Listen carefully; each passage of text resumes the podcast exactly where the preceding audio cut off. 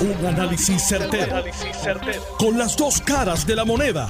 Donde los que saben no tienen miedo a venir. tienen miedo a venir. Esto es el podcast de Análisis 630 con Enrique Quique Cruz. 5 y 2 de la tarde de hoy, jueves 4 de mayo del 2023. Tú estás escuchando Análisis 630. Yo soy Enrique Quique Cruz y estoy aquí de lunes a viernes de 5 a 7 y antes de que comience con Héctor El Marrón Torres, que está aquí, Daniel Machete Hernández, que debe estar por llegar, quiero hacer unas expresiones de frustración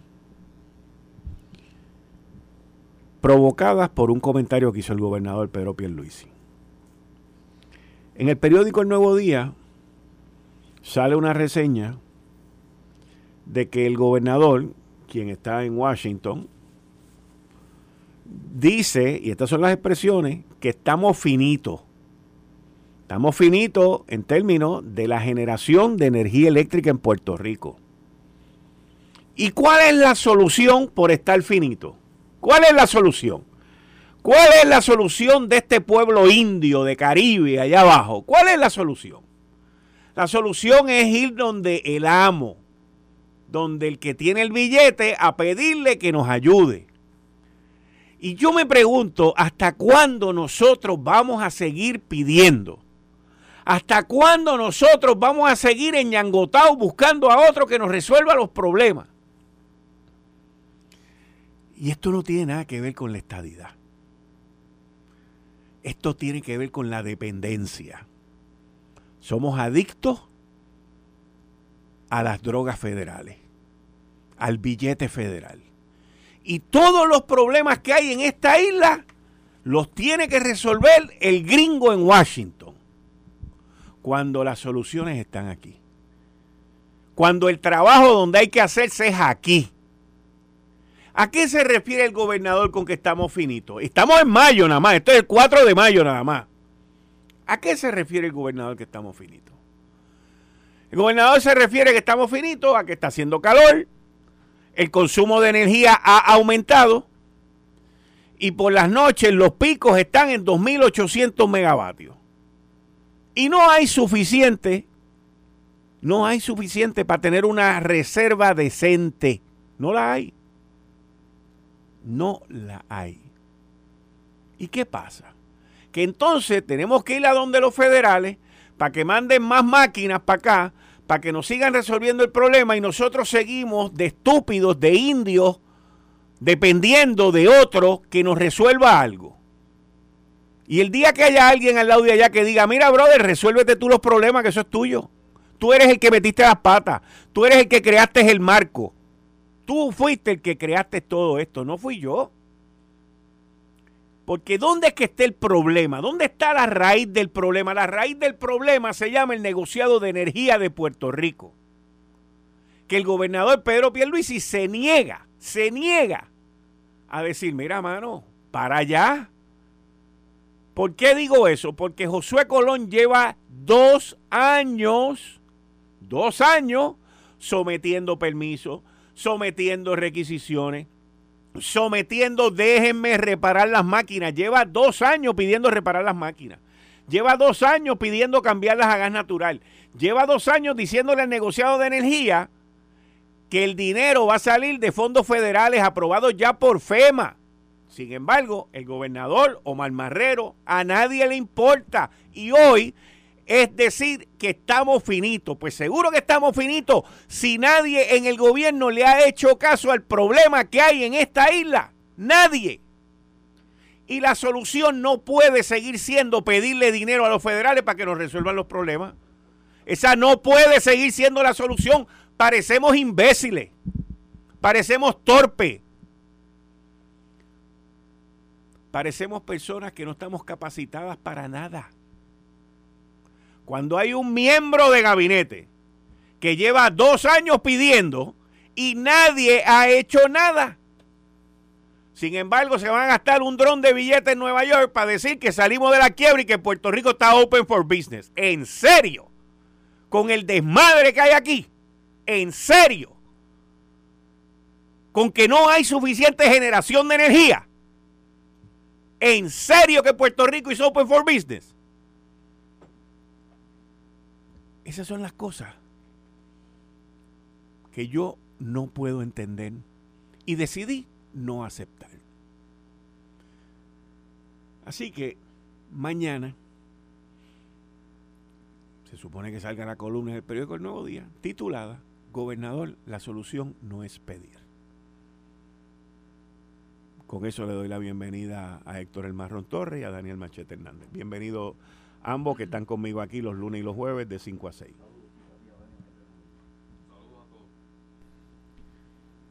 La solución es seguirle pidiendo al gobierno federal que nos resuelva los problemas causados por nosotros. No, es un descaro.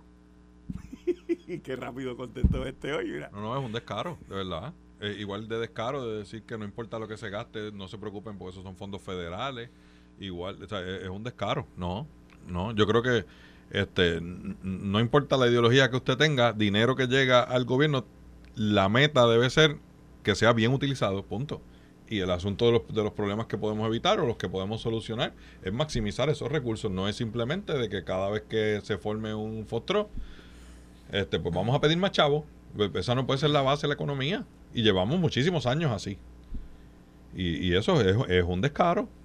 Eso es el, el, hijo este eh, eh, pródigo que se va a gastar los chavos porque va rico.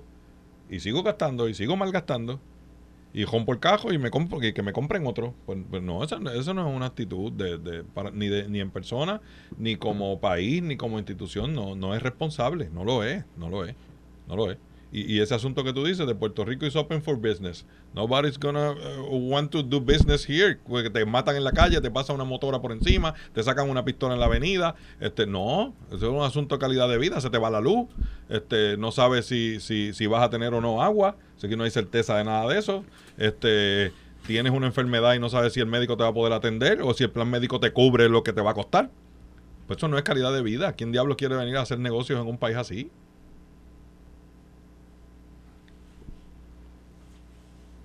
We're closed for business. We are closed for business. estamos cerrados para negocios. según tú, estamos cerrados para hacer negocios y yo creo que es otra piedrita más en el ataúd de una serie de cosas que se han dicho aquí en este mismo programa. No pasa nada, no va a pasar nada.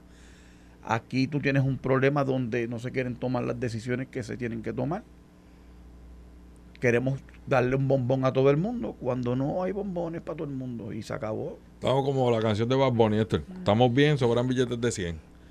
Yo, he acuñado una frase aquí que es el falso positivismo.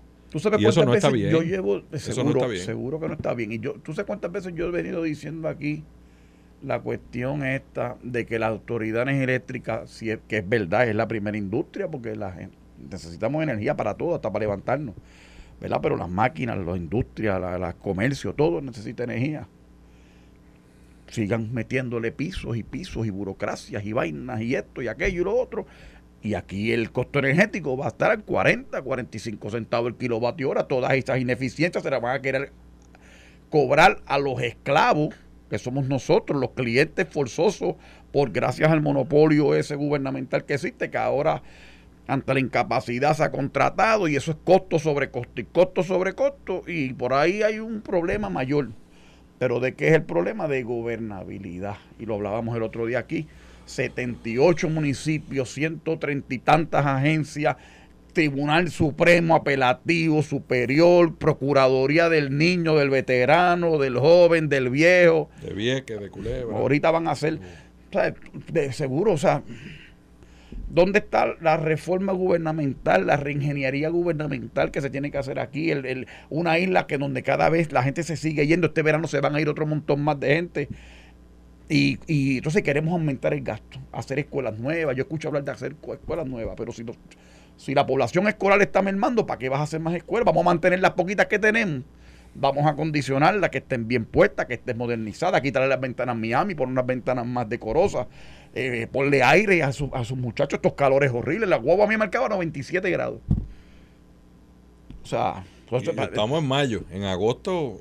Tipo que está el niño, seguro. Entonces, si tenemos unos instrumentos científicos, ¿verdad? Unos ¿verdad? Una medida científica que se miden, que te permiten a ti ya en diciembre del año ¿verdad? anterior prever que viene el niño, pues va a ser calor, pues, ¿verdad?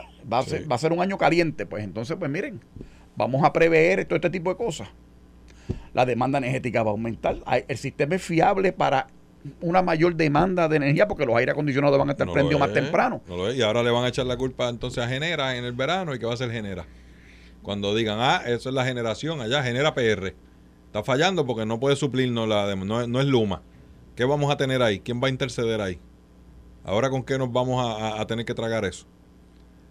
Hay, unas cosas que hay que buscar resolverlas. No es tratar de proyectar que están bien, porque todo el mundo sabe que no están bien. Pero mira, mira, Dani, pero mira. Y, Digo, y, yo dijera un poco de Quique con ese asunto. Yo creo que sí hay que buscar la manera de atraer inversión, pero no trates de atraer inversión tratando de engañar al inversionista. Ese es el punto. ¿Sabes? Bueno, pero aquí se han legislado cosas para que, mire esa isla, para que eh, tenga beneficio, este, les es inversionista para establecer plantas aquí y fabricar cosas con energía solar tampoco quieren energía solar. Yo he escuchado gente que está en contra de la energía solar. Oye. O sea, porque esto es como lo que, como lo he dicho sarcásticamente, como la gata de Tobita. Se lo ponen George, lo sacan grita. En Salinas ¿Cómo demonios vamos a hacer un proyecto de pueblo, de país, de gobierno real, válido, realista? Escucha esto para que tú, para que, para que de verdad valides tu punto. En Salinas se estaba hablando de un proyecto que la alcaldesa estaba impulsando para dos cosas: reforestar un parque y crear un, un área de parque solar. Pues tú sabes qué los supuestos ambientalistas de allá abajo hicieron una protesta porque ellos no querían que se hiciera el parque, que lo que querían era que le dieran los chavos a la gente para poner las placas en las casas. Entonces, mi hermano, si tú quieres decir cómo es que se va a gobernar, postúlate. Exactamente. Postúlate y haz tu plan. Pero tú no puedes estar inventándote una protesta de cada propuesta que se hace en el país. Entonces tú eres ambientalista y te opones a que reforesten el parque porque tú crees que los árboles los deben poner en la otra esquina. Pues tienes que postular, hermano y presentar el plan donde tú quieres que se reforeste. No puede ser oponerte y oponerte y oponerte y oponerte. Entonces, queremos ser más amigables con el ambiente. Ah, pero tiene que ser según el antojo de fulano. ¿Ves? E, e, esa es una circunstancia. Y la otra circunstancia es tratar de proyectar que lo que estamos viviendo, estamos bien. Yo creo que de aquí al mes que viene nos vamos a dar cuenta de que la demanda de energía sube, todo el mundo quiere prender los aires y a las 7 de la noche nos van a empezar con los relevos de carga entonces, después alardeamos y decimos, no, bendito, que las republiquitas aquellas, tú sabes, nosotros no, que yo no, y, jodándonos la luz de comunidad en comunidad, cuatro o cinco horas, ustedes cojan fresco ahora y los otros cogen fresco más tarde porque van a tener que pasar calor, porque aquí llevamos 15 años diciendo que el sistema necesita una nueva fuente de generación, pero no hemos hecho nada para eso. No hemos hecho absolutamente nada. Bueno, Aquí las calles se nos siguen rompiendo cada seis meses, pero nadie ha ido a ninguna parte ni ha buscado en ningún lado, ni siquiera en internet, a ver qué materiales son los que tenemos que usar para que en un país caribeño tropical como este, que llueve todos los días, las calles no se nos rompan. Lo que pasa es que hay una verdad ahí escrita, eh, esa, que existe, que, como que había aquella sesión antes que, se comenta pero no se dice. Callado por lo bajo. Es que no hay interés en resolverlo porque es un negocio. Ah hay que arreglarla y que se rompa rápido y arreglarla rápido para seguir facturando. Ah. porque, porque alguien coge chavos por ahí. Bueno, porque se financian muchas eh, cosas así. Eh. Preguntar el cano. Ah, pero entonces, pero entonces ¿quiénes son los pillos? Bueno, todos. Eh. Todos los que estén en la ecuación. Exacto. ¿Privados o públicos? Todos. Todos. Exactamente. Y entonces, estamos comiendo el país nosotros mismos, jovándonos a nosotros mismos, chicos. Yo tengo una casita en Florida. Está, ready ya, está ready. Yo estoy, yo estoy al pie de un brinco. Y me voy a vivir la estadidad mía, ya se acabó. Entonces estamos, we're close for business. Como dijo Quique. Quique dice que estamos, que no se puede decir que estamos, estamos oye, tíralo a pérdida y se acabó ya. Porque se vuelve inoficioso. Uno trata de aportar, de hacer una aportación desde aquí, tratando de dar ideas gratuitas aquí. Y, ¿verdad? Y creo que es hasta ciudadano, un, bien, un deber ciudadano, uno tratar de hacer, de aportar.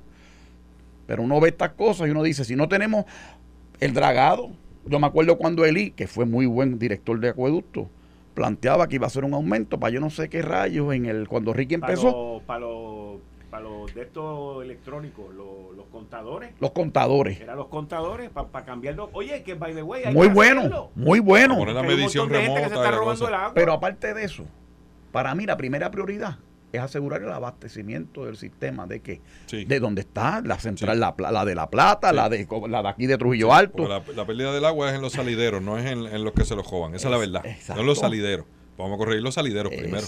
Y vamos después a mejorar las cachajas, como decían este. el lago La Plata, la represa. La, entonces vamos a hacer el trabajo capacidad. De, de evitar que eso se sedimente tanto que algunas, algunas vainas de esas estaban a más de la mitad de capacidad. Hace dos años hubo una sequía y cuando se fue, ah, pero es que no llueve. No, señor, había llovido incluso dos o tres pulgadas más del promedio, pero no se había retenido el agua porque no había dónde, porque todo estaba lleno de tierra, de sedimento. Entonces, si va a llover menos este año porque está el fenómeno del niño y las temperaturas van a ser más altas, ¿qué hizo la autoridad de acueducto para preventivamente prevenir que pueda haber el problema de que baje tanto el abastecimiento que hay que decretar un racionamiento? Hay que esperar que haya sequía para poder dragar, pero entonces tú puedes pronosticar la sequía y puedes prepararte. Ahora, entonces llega la sequía empieza el racionamiento, entonces es que empieza Acueducto a pensar de dónde sacamos los chavos para lo que cuesta el racionamiento. No se planifica.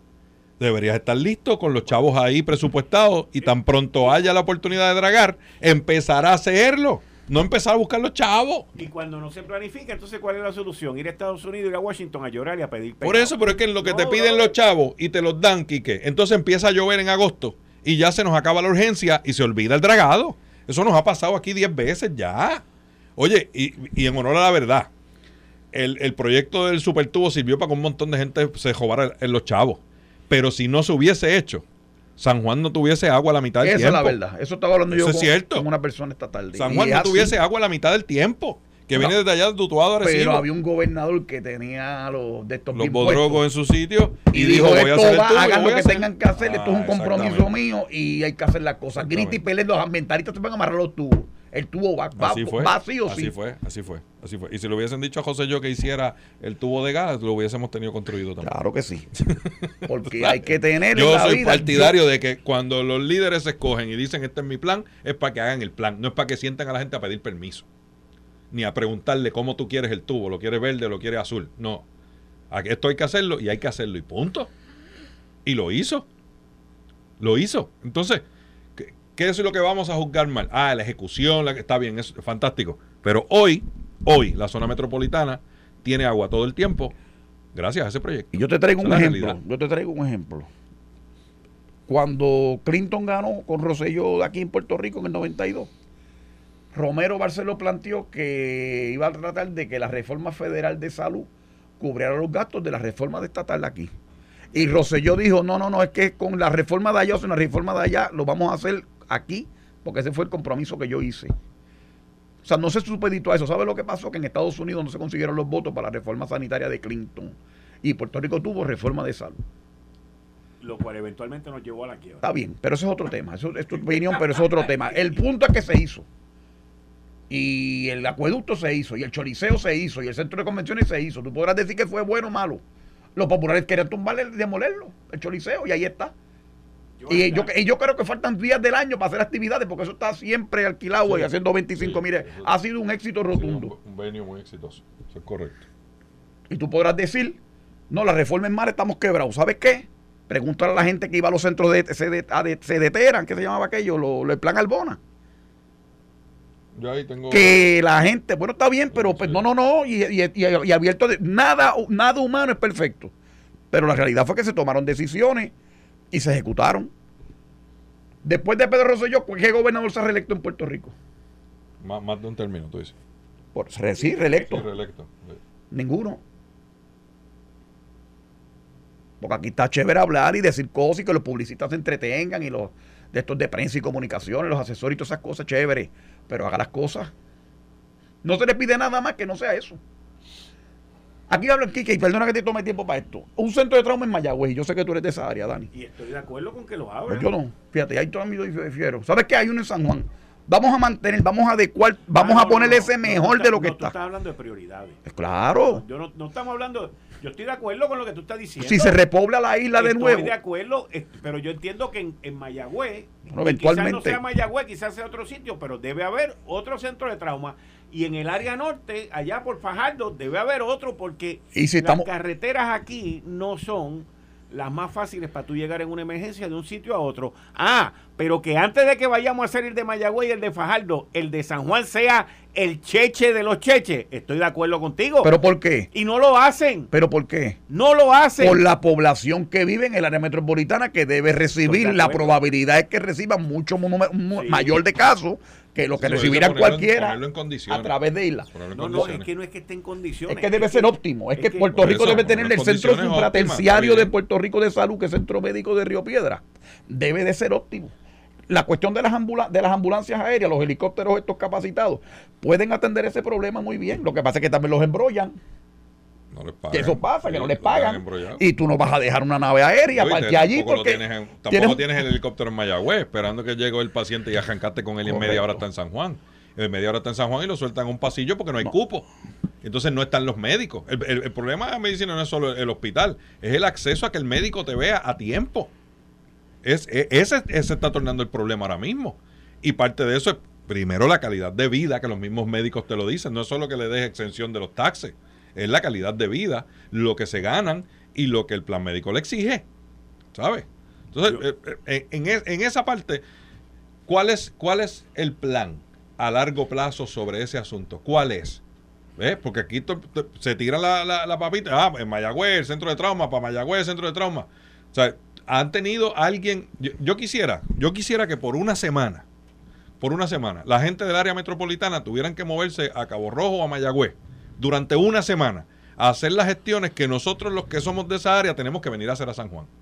A buscar permiso, a traer a alguien al hospital, que tengan que pasar lo que, lo, que en estos días me crucé con un amigo mío de las Marías que tenía a su mamá allí en el hospital a las 4 de la mañana en el hospital. ¿Por qué? No puedo salir de casa a las 6 porque llego a las 10 de la mañana. A las 4 de la mañana en el hospital. ¿Hasta qué hora? Hasta las 10 de la noche que venga mi hija a buscarme. Con su mamá en el hospital y viven Las Marías. Yo quisiera que alguien de Guainabo de Bayamón tuviera que jasparse ese camino, dos horas y media, para estar seis, ocho, diez horas en un hospital con un hijo, sin tener dónde quedarse ni dónde dormir, para virar para atrás para San Juan. Y lo, y lo digo, y lo digo con dolor, porque yo veo a mis amigos y a mis familiares hacer eso, sin tener dónde quedarse. Cuando tienen un accidente en el trabajo, un accidente automovilístico, cuando tienen una enfermedad terminal, un hijo con cáncer porque donde único se le puede dar tratamiento es en San Juan. A dos horas y a tres horas de su casa. Gente sin carro, cogiendo una línea, mi hermano, pagando treinta y pico y cuarenta pesos para echarse seis horas a llegar a San Juan. Oye, pero hablando entre cosas y cosas, y perdona que te interrumpa, pregúntale a Tatito por qué eliminó el fondo de enfermedades catastróficas. Que eso es buena. Eso es muy, muy loable lo que tú dices. Pero ahora digo yo, hay prioridades y hay prioridades. Deben haber prioridades. Si no hay una prioridad, porque la gente del área metropolitana no se tiene que japar para Mayagüez a pasar todo el día a un hospital para virar para atrás. Sí. ¿Eh? Dani, pero es que no hay recursos para, para eso. Sí hay recursos, sí hay recursos, porque si nosotros nos actamos de que hay que sacar 400, 800 millones de pesos para pagar una deuda, eso es como si tú me dijeras a mí que porque tienes que pagar la hipoteca vas a dejar al nene tuyo sin ropa y sin comida. No. ¿Eh? Y nosotros estamos llegando a eso, jactándonos de que nos sobran millones de pesos en el banco porque hay que pagar los compromisos, mientras nuestra gente se quedan sin hospitales y sin servicios esa es la verdad. Pero cuando uno dice eso, te quieren decir hasta comunista. No, porque esa no es la realidad. Porque nosotros queremos siempre proyectar el falso positivismo. Este país está en las papas. Hasta que usted es el que necesita. Sí, pero están mezclando dos cosas. No, no, no, no, estoy mezclando. Óyeme, el de las Marías tiene dos opciones. El, el, mira, mi familia, mi, claro, mi familia, ah, mi familia, mira, oye, oye, oye, mi familia es de Aguadilla. No, no, no, que se mude, Mi familia, en serio. pero escúchame, mi familia es de Aguadilla. ¿sabes? Es que ese es el problema, así es que piensan los metropolitanos. los sanjuaneros piensan así. Pues que todo el mundo se mude para Guaynabo y se resuelvan sus problemas, fastidiense. Bueno, pero tú, vives en el oeste, tú vives en el oeste, pero tú vives en el oeste. pero es que la gente, seguro. Chico, pero como tú me vas a decir. Tú quieres vivir en las Marías, pues tú cogiste vivir en las Marías. Tú ah, quieres cajetera, quieres guagua y quieres hospital, múdate para San Juan. Ese vecino de Dani quiere vivir en las Marías y habría que construir un hospital. Óyeme. Chico, tú sabes, de verdad. La vida, la vida es la vida, hermano. Tú, sí que tienes droga. bueno, los dos, ah, bueno, los dos están en la misma. También. Tú, tú, quieres vivir cerca de un hospital, mudate a San Juan. No, mi hermano. No, no, Bayamón hay también en Carolina. No, en Ponce hay hospitales. En Ponce, en Mayagüez hay buenos hospitales. Sí, pero no dan el servicio que, que, da, que da San Juan ninguno. En Solamente Ponce hay buenos hospitales. En, en, Mayagüez hay buenos hospitales. Mayagüez Medical Center es muy buen hospital. Pues claro que sí. y allí tenemos a Pavía y, y, y en Ponce tienes a Doctor Pila. Tienes un accidente que sea urgente y te tienen que mandar para San Juan, Quique, hermano. Quique, Bueno, Quique, antes de irnos no a la pausa, sabes. en las Marianas no hay con tu hospital, hermano no hay es médico y fábrica. pregúntale a ver a dónde Las lo María, refieren. las María no hay hospital, no hay fábrica. Allí no hay nada. China, mucha china dulce, buenísima. Y el Festival de la China. Y el Festival de la China. Que Y mientras tú tengas una Eh, es enfermedad normal y una situación que te tenga que poner un suerito, te pueden hacer en cualquier hospital de San Eso Juan o de es. Ponce, te pueden dar servicio. Tú tienes una emergencia, una, una, una enfermedad catastrófica. Ahora, ahora, pues ya saben, los enfermos este, que se muden todos para San Juan. Con No, lo de catastrófico, no, y el- estuvimos de helicóptero. acuerdo contigo con el trauma. Sí, lo de catastrófico, Con lo del sí. trauma y del Eh, catastrófico. de eso es que estamos hablando. Bueno, pero tú De sabes. eso es que estoy hablando. Pero tu amigo no puede pretender tener un hospital en De las eso que Marías. estoy hablando. A, No, menos pero- que, a menos que pero 200 mi mil puertorriqueños puede se pretender allí. que su gobierno atienda que haya un hospital en Mayagüez que pueda atender ¿Es que lo su, hay? su- su situación de trauma. No, no lo hay. Sí lo hay. De trauma, para atender trauma no lo hay. No, pues, No no, lo oye, hay. hay Ni privado ni bueno, público. pues, Dani, pues la realidad No. del país en el que él vive es Tú te caes en el trabajo y te rompiste la cadera y te cogen allí y te envuelven en una sábana y te mandan para San Juan. Quique, si a mí no me gusta Puerto Rico, ¿qué se supone que yo haga? Que me mude Bueno, y busco dónde, dónde hago la vida. claro, ah, claro, bueno, no, claro. de simplista que, que me van a María mirando el palo y China crecer. Que en Pues, Mayagüez, a media hora de su casa, haya un hospital que le dé servicio en un país que se jacta de que le sobran los millones de pesos. No, yo, yo- creo que voy- sí. yo- Los ¿quién mayagüezanos tenemos jacta? derecho de exigir eso. ¿Se jacta Sí, Voy una a pausa, voy una pausa y regreso. sepa. Eh, Estás escuchando el podcast de Noti1. Análisis 630 con Enrique Quique Cruz. Partido Popular lo hace un jueves.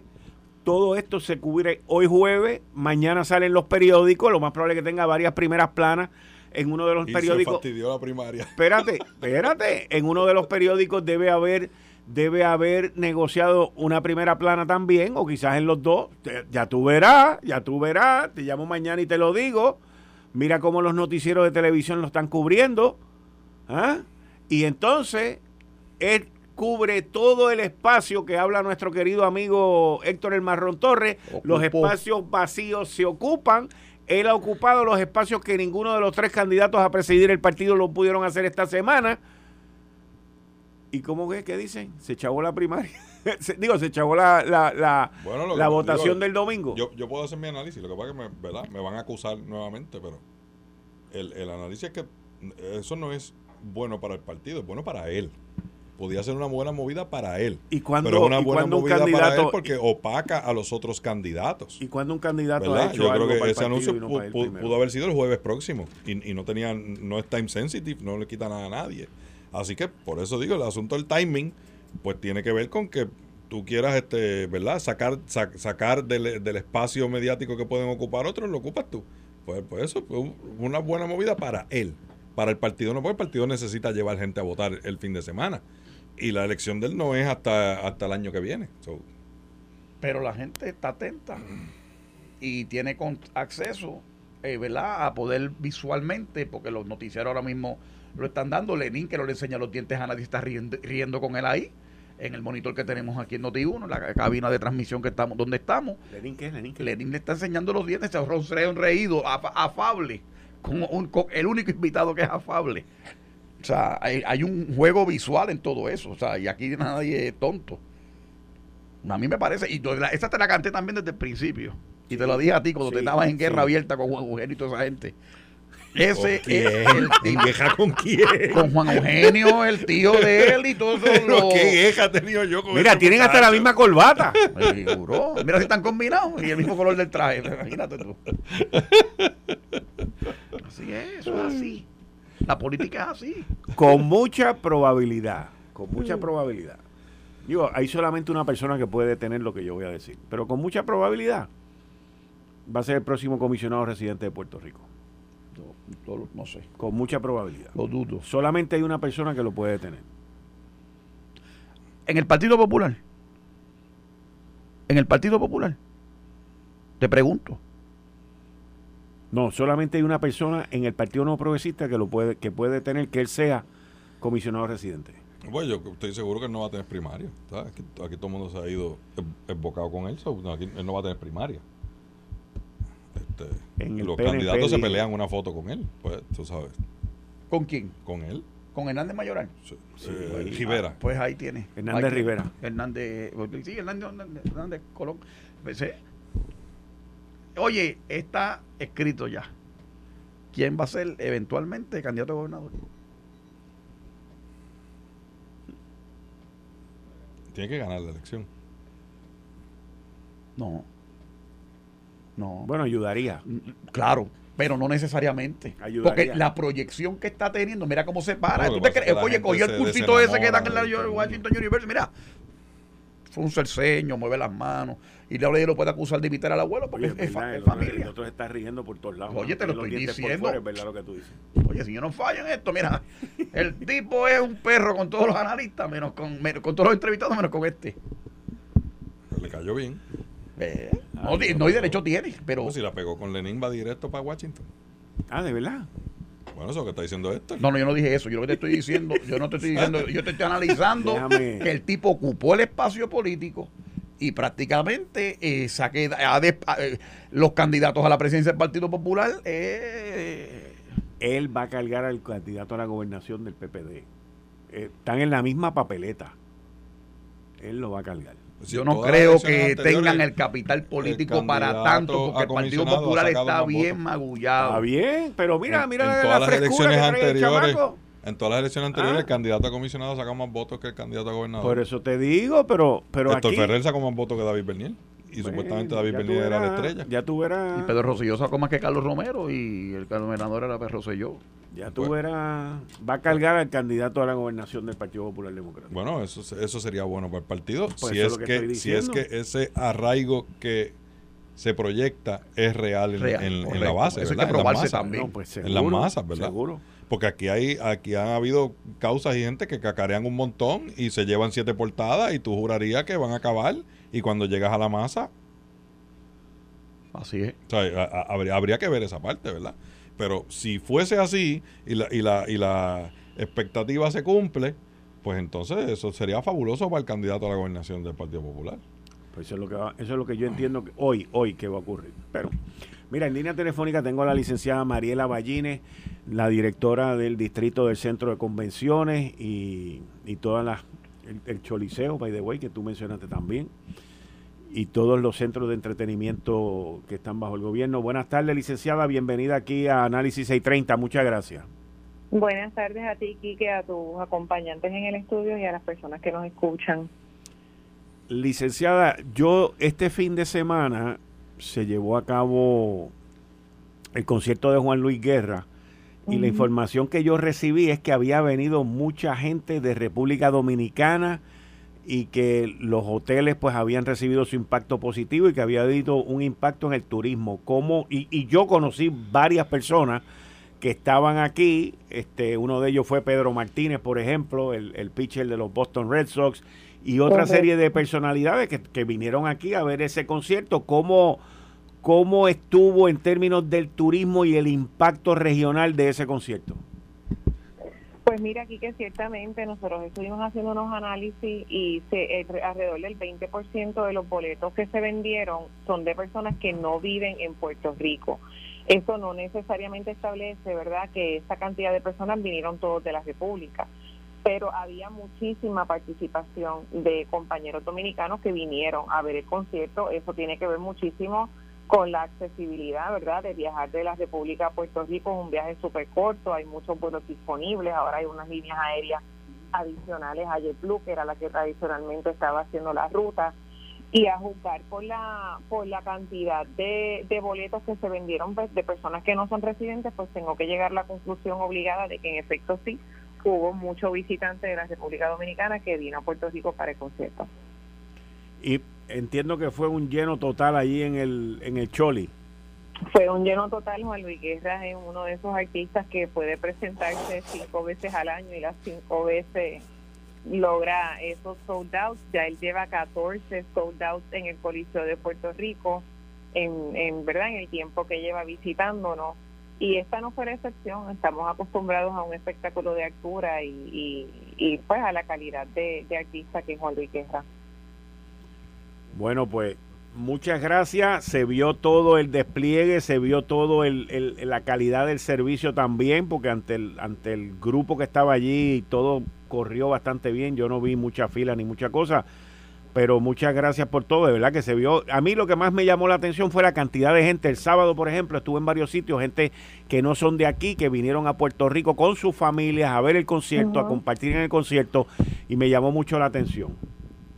Ciertamente sí, el Coliseo, pues estamos poniendo muchísimo esfuerzo en el tema de servicio al cliente, de que las personas tengan unas experiencias únicas y, estamos trabajando bien fuerte con eso, igualmente con la instalación, tienes que haber visto pues que está recién pintado, eh, la parte ¿verdad? del mantenimiento de, del, del venue que cumple sus 20 años en el 2024, pues hemos hecho de una prioridad mantener el, el como una facilidad relevante de vanguardia y ciertamente el centro de entretenimiento más importante de Puerto Rico. El año que viene cumple 20 años cumple 20 años en el 2024. Vamos a estar anunciando las actividades de, de aniversario próximamente, pero el plan es que a partir de enero vamos a tener una actividad por mes relacionada a la celebración de, de ese gran acontecimiento que fue la apertura de nuestro Choli.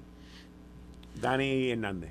licenciada, sí, Dani Hernández por acá, saludo. Eh, eh, me llama la atención que el distrito este del centro de convenciones, que está también bajo su jurisdicción, entiendo, este, se haya convertido prácticamente en una plaza este, interna. Porque no solo es turístico porque está cerca de, la zona turística. Hay mucha gente de los pueblos del resto de la isla viajando con su familia a esa área para entretenerse, para ir al cine, para comer, para pasarla bien. Y he escuchado familias que planifican su trip para ir a pasar este mediodía allí. Eso me, llama mucho la atención que eso se, ¿verdad? se haya podido desarrollar de esa manera para el disfrute de, de, las familias y, ¿verdad? El, disfrute familiar, valga la redundancia. Ciertamente sí, el distrito T-Mobile cambió el juego en Puerto Rico, de verdad. Nosotros en su origen habíamos pensado que uno de los usos primordiales que, que, iba a traer esa facilidad era complementar esa experiencia de la persona que viene al centro de convenciones, ¿verdad? Era crear una, un ambiente alrededor de ese centro que le diera diferentes alternativas de cosas que hacer a las personas que venían primordialmente a una convención pero ha, tomado el, primer lugar en el tema del entretenimiento, eh, ¿verdad? La calidad de los restaurantes que hay allí, el ambiente familiar, la seguridad sobre todo. Nosotros tenemos un, sistema de seguridad allí, ¿verdad? En el cual no se ha escatimado y se están haciendo esfuerzos adicionales para, para garantizar que esas personas que quieran venir a visitarnos pues puedan estar tranquilos y, que, y que sepan que están bien cuidados y protegidos de igual manera el cine, el cine en el distrito es una experiencia, ir a ese cine no, no, no se compara con ir a ningún otro cine. Estamos viendo también la tendencia de que familias que no viven en, en el área metropolitana se quedan en alguno de nuestros hoteles una noche, ya sea pues porque van para un concierto en el Coca-Cola Music Hall, que también está teniendo unas presentaciones de artistas, ¿verdad?, de renombre y, y en ese sentido, pues ya, ya se convierte más en, en, vez de una actividad de una noche, a, lo mejor hasta en una actividad de un fin de semana, porque las familias puertorriqueñas ciertamente están utilizando el distrito T-Mobile como, como el lugar donde, donde compartir y donde hacer cosas diferentes en un ambiente seguro. Licenciada, muchas gracias como siempre. Gracias a ustedes, buenas tardes. Bien, buenas tardes. Dani, mira, la gente de fuera de la isla, del área metropolitana, vienen acá que venir a, San Juan y dar un paseo porque tiene que venir a buscar los sellos, el certificado de buena conducta, el, el, el, ponche del CRIM. Lo tiene que buscar en San Juan, mi ¿Tú Sabes, tú sabes que para mi sorpresa, porque te lo tengo que decir, mucha gente me ha escrito a través de las redes sociales y a través de mi correo electrónico que tú tienes razón. Ah, no, no, tú sabes. Con lo de la regionalización, de que esto hay que descentralizarlo. Pues, chico, pero es que es abusivo. Pero la mayoría de la gente que me escriben son de fuera del área metropolitana. Bueno, pues, por eso pues, es que yo te digo que una semana tengan que la gente de San Juan moverse, salir, pasar los peajes de ahí, de para allá y darse cuenta de las carreteras, el servicio que a las 8 de la noche está todo cerrado. nosotros no queremos ir para allá. Para que puedan. no me saques de quicio, no me saques de quicio. es como si tú me dijeras, ah, tú, tú estás en contra del comunismo, pues te tienes que ir una semana para Cuba. Pues si yo no quiero ir.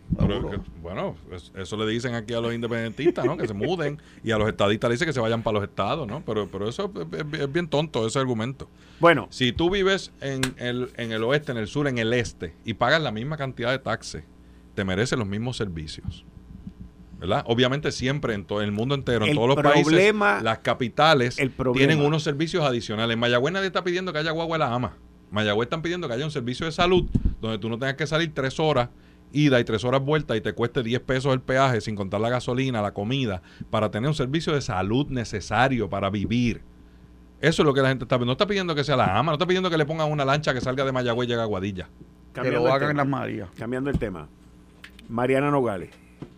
¿La jueza debe de inhibirse o no debe de inhibirse? No, no, eso es un argumento tonto. eso. No sé. No sabe. La Es verdad que no le he prestado atención a eso. Yo sé que Mariana Nogales es una hipócrita, es una chanchullera, lo que hizo está mal hecho, eh, mintió y debe ser procesada criminalmente y tendrá subir el corte. Si la juez debe inhibirse por algún bochinche que le quieran sacar de última hora, no sé. No, no, es que no es un bochinche. no es un la, la jueza autorizó una orden para requerir unos documentos. Para, para Entonces los abogados bancaria. aducen que si ella autorizó eso, pues vio los documentos, lo cual es falso. Ella está autorizando que los pidan. Correcto. Pues no tiene, no, pues la respuesta es que no.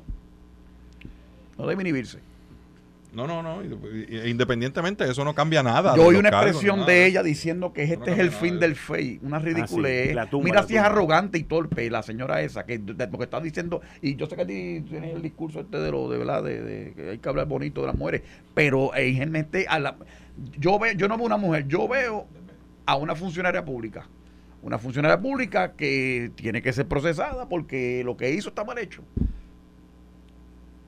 Eso es lo que yo entiendo. Y tiene que, y ya, y Puerto Rico tiene que dejar de paños tibios y para que la gente crea en las instituciones, las instituciones tienen que proceder por, enco- por, por el centro del plato, como debe ser.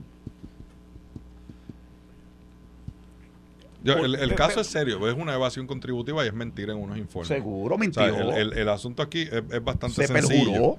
Porque Pero ella tú dice que la están persiguiendo. tú someti- Claro, la, ah, la- claro, la excusa de, de, de- de- para mantenerse ahí, pero no es verdad. Porque él dice que es selectivo porque hay otra gente que en sus informes tenían una información y la pudieron enmendar o lo que sea. Está bien, pero, pero, eh, ella tenía también un término para enmendarlo y, y no, no lo, lo y hizo. no lo enmendó en el Porque no había la intención. Entonces, es lo ¿cómo mismo de crees la todo el intención de mundo. que, tenía- que iba a enmendarlo si nunca lo hizo? O sea, O sea, y, los dos y- y- estábamos, y aquí tuvimos, y lo vas a volver a tener ahorita, a Gabriel, yo no sé si Ángel Matos viene también, Sí, pero Gabriel lo dijo, que, con, que los informes te preguntan, ¿tienes esto? Sí. ¿Tienes de aquello? No. ¿Tienes esto otro? También. O sea, te preguntan.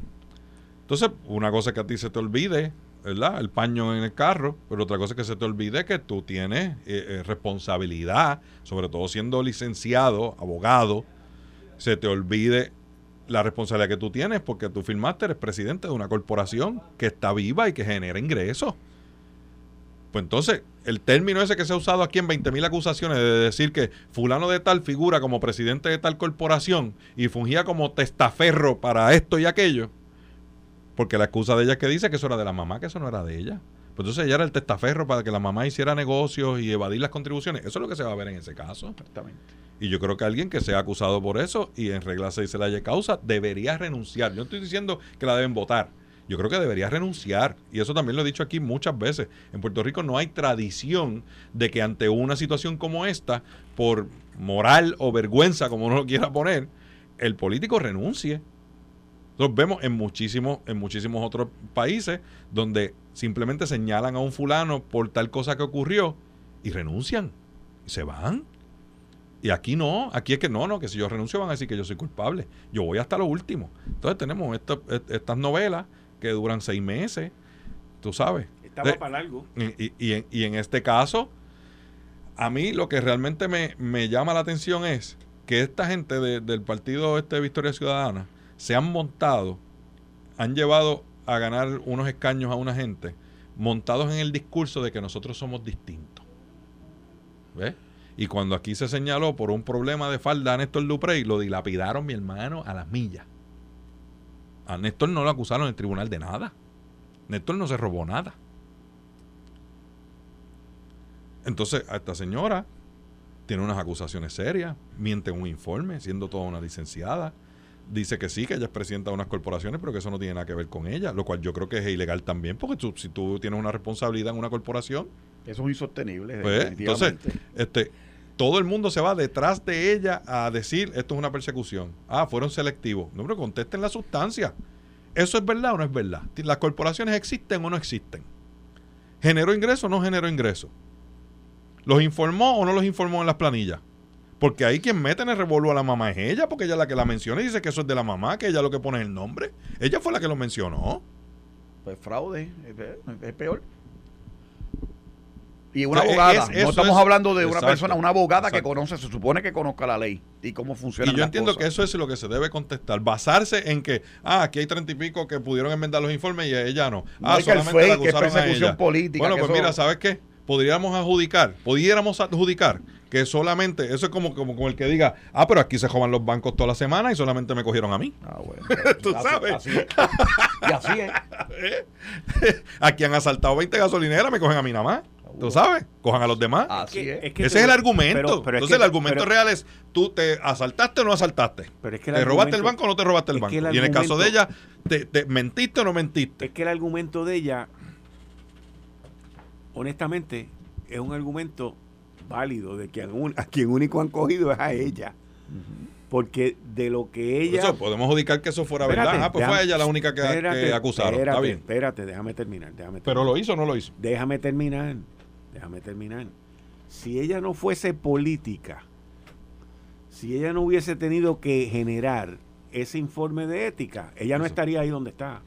Y, y habiendo hecho todo lo que hizo. Bueno, Y- Porque el sistema está basado en el honor.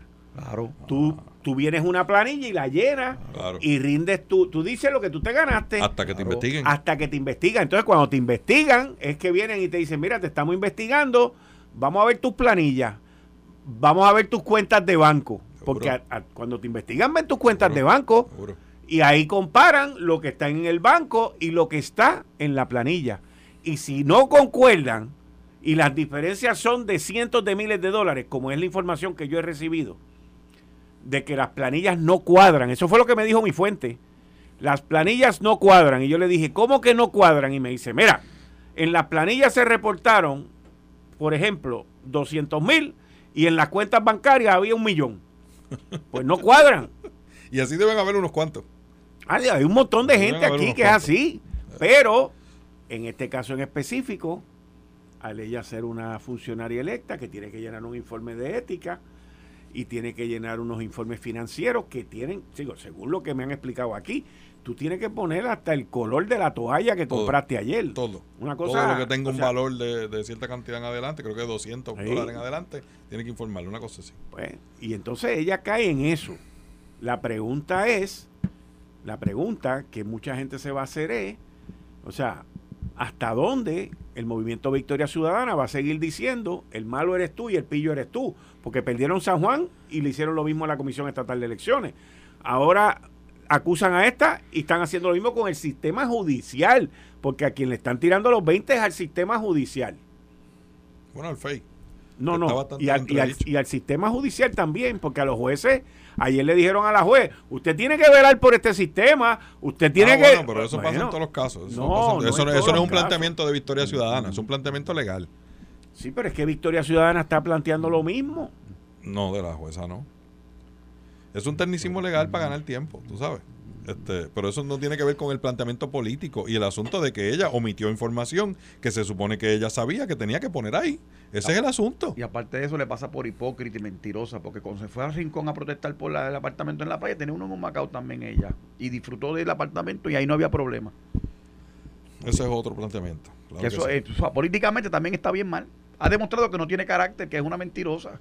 Si le hubiesen dejado. Y una engreída y una en- arrogante en- también y en- antipática. O sea, Si para lo decirlo como es. hubiesen dejado eh, enmendar el informe, si lo hubiesen dejado enmendar el informe, la parte de que rindió o no rindió con- este, contribuciones sobre los ingresos y que los ingresos cuadran o no, ¿se, eh, ¿se subsanaba eso?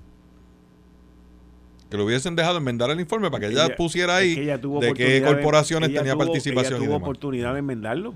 Por eso tiene el mismo plazo que tienen los demás, 30 Pues días. lo pudo haber enmendado. Por eso, pero, que pero que ella dice que a los demás lo dejaron y a ella no. Si ella hubiese podido enmendar el informe, eso cambiaba los cargos que tiene ahora, aparte de los perjurios y la cosa que haya hecho. si, si hu- hubo, si hubo evasión de impuestos, No lo salva. estaríamos donde mismo estamos. Exactamente. Es- es- esa es la parte que yo entiendo que es la que se debe contestar. Por eso. Sí, pero, pero es que cua- por eso es Esa es que no que quieren debe que salgan las planillas. El próximo argumento de la defensa va a ser que las planillas las obtuvieron ilegalmente. Por lo tanto, no son admisibles. Ese es el issue. Ya- ya- escucha lo que te estoy diciendo. Ellos no van a querer que esas planillas salgan. Pero yo puedo entender eso. Un caso de droga. No, la prueba son las cuentas de banco, papá. Por eso, eso. pero en un caso de droga. No, por eso, pero la plan- ¿qué, su- qué supedita eso? Que En- la planilla lo que reportó, la planilla es un Sí. juramento. Sí. Eh, Usted no fuerza una declaración jurada. Yo creo que la, la, la planilla. Está liquidada como quiera. No sé si ese argumento puede invalidar los, los cargos, porque pues si no se siguió el proceso, pues entonces que se haga el proceso y que vaya allí a Hacienda y diga, estas son las planillas oficiales. No, lo que pasa es. ¿Verdad? lo que- Por eso yo, porque yo puedo ayer- entender que eso es un argumento válido cuando a ti te incautan algo y tú alegas de que no se siguió el procedimiento porque eso no es tuyo. Sí, pero. Pues ella puede alegar que la planilla que están enseñando allí no es la de ella. No. Porque si no es un tecnicismo. No, no, no, Pues, está- no. por eso, pero es un voy- te voy a- te tecnicismo. a lo, que voy es. No, yo sé, Y, y yo perdóname, sé. a lo, a lo que voy es. Con los tecnicismos legales quizás puede salir bien de un caso, pero no necesariamente eso indica que tú eres inocente. Lo que pasa es que lo que ellos no quieren eh, dar a entender o, o que la gente se entere o acepte o se instruya es, Lo que hay en las planillas. no, que quien origina, o sea, quien origina todo esto, o no quien origina, pero quien es parte del grupo que está investigando es el Departamento de Hacienda. Y el Departamento de Hacienda no tiene que pedir una orden de allanamiento para investigar las planillas. Eso escuché hoy. ¿Ves? Si Hacienda te investiga tu planilla Claro, y, claro, y que no te lo tiene que pedir. Y las cuentas de banco también. Bueno, pero en ese caso ética también, porque ética es quien No, tiene no. los informes y tiene acceso a las planillas. por y que- las tiene para, para revisarlas. Por ahí es que comienza la aplica a cosa. ella No, no tiene que pedirle pública que no permiso. nos aplica a nosotros. Por eso, por eso. No, no tiene que pedirle permiso, pero incluso un ciudadano, a ti, a mí, a, a mismo Quique, nos investigan la, la planilla Hacienda y nos dice, falta esto, falta aquello, o, o- o si es más grave, pues te, te, te embargan Y- o y lo que págame, sea. Pero en, en ese caso, que ética gubernamental la que levanta bandera de lo que hay en la planilla o en los informes, ellos tenían eso en su poder, ellos no lo pidieron, ellos se lo dieron, porque esa es su responsabilidad. Muchas gracias a ambos, Daniel Machete Hernández, Héctor El Marrón Torres. Esto fue el podcast de Notiuno. Análisis 630 con Enrique Quique Cruz. Dale play a tu podcast favorito a través de Apple Podcasts, Spotify, Google Podcasts, Stitcher y notiuno.com.